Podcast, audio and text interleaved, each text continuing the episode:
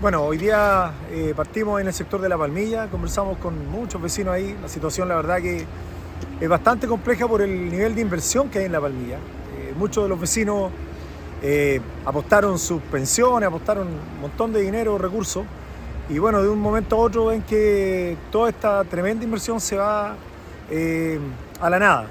hay muchas situaciones que resolver, de lo inmediato vamos a aplicar la ficha FIDE, que es el instrumento, y esto es bueno que la gente lo sepa la ficha FIBE viene a ser como el carnet de identidad que tienen las personas ante una emergencia.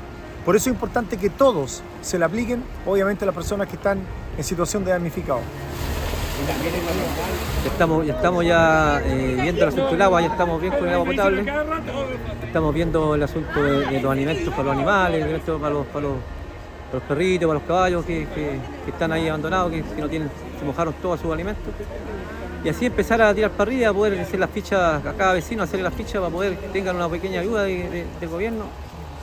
Y los emprendedores para poder hacerse la ficha de Cercotec y muchos emprendedores, mucho emprendimiento que, se fue abajo, que, se estaba recién levantándose de la, tragedia y seguimos ahora otra vez, los, golpea fuerte la, naturaleza y, y los envía esta lluvia y quedamos otra vez sin, sin, sin mucho, sin casa, otros sin, sin trabajo, otros con el emprendimiento a medio. Entonces la idea es que, toda la gente le, llegue una ayuda. Luego hemos, durante la tarde hemos recorrido toda la zona oriente, estuvimos en Muros Blancos, una localidad muy chiquitita, 30, eh, 40 casas, pero quedaron sin su planta de tratamiento, sin el puente que los unía con, con, la parte, en este caso con la parte posterior a Santa Olga. Eh, estuvimos revisando con los vecinos, la verdad que también quedamos comprometidos ahí con varios temas a resolver junto con las unidades nuestras del municipio. Eh, estuvimos en el Guillín, donde hay, situaciones complejas, las casas quedaron totalmente tapadas de agua, la gente está empezando a secar, algunos están en los albergues acá en el Liceo de Santa Olga. Eh, situaciones complejas que se repiten en todos lados, hay muchas necesidades. Llamar a la gente que no tuvo complicaciones, por favor acercarse a los centros de acopio, ropa de cama, necesitamos ropa para niños que en estos momentos se requieren. Y más tarde estuvimos en el sector de Cerro Pelado, donde tenemos hace rato ya un problema con el puente, conversando con los vecinos, con su presidente, con Cristian.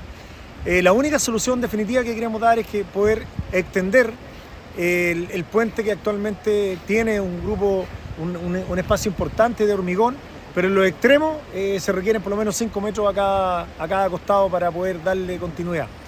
Eh, vamos a continuar, decirle a, a todos los vecinos, la verdad que estamos haciendo todos los esfuerzos por llegar a muchos lugares.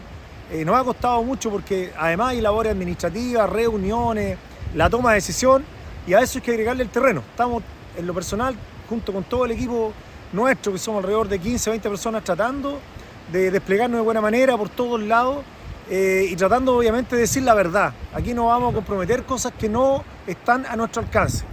Eh, creo que eso es muy importante decirlo porque es una emergencia enorme que cruza mucha, que es muy transversal, hay labores económicas, labores de infraestructura, el tema eh, de conectividad, eh, temas agrícolas, en fin, son muchos lugares. Así que aquí vamos a seguir, como siempre, en terreno, conversando con la gente para poder buscar la mejor solución con los instrumentos que tenemos del, gobierno eh, para poder llevar respuestas más concretas a nuestra gente.